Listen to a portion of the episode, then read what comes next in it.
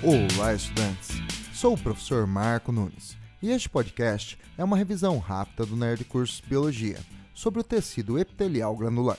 O tecido epitelial é classificado em de revestimento e glandular. O glandular, ou também chamado secretor, forma as glândulas corporais. As glândulas são formadas a partir da interiorização de células do tecido epitelial de revestimento. As glândulas são classificadas em exócrinas, endócrinas e mistas. Exócrinas são aquelas com tubos que liberam suas secreções na superfície do corpo ou no interior de órgãos ocos. São exemplos de glândulas exócrinas: as salivares, as sebáceas, as mamárias, as gástricas e intestinais. As endócrinas não possuem tubos e suas secreções, chamadas de hormônios, são lançadas na corrente sanguínea.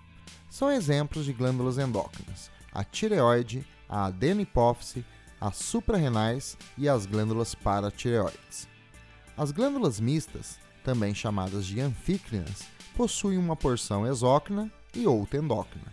São exemplos de glândulas mistas: o testículo, que secreta por um tubo o esperma, e no sangue, a testosterona. O ovário, que secreta para a tuba uterina o ovócito e para o sangue o estrogênio e a progesterona. E o pâncreas, que secreta no interior do intestino o suco pancreático e no sangue a insulina e o glucagon. Bom, é isso aí. Continue firme nas revisões do Nerd Curso Biologia e bom estudo!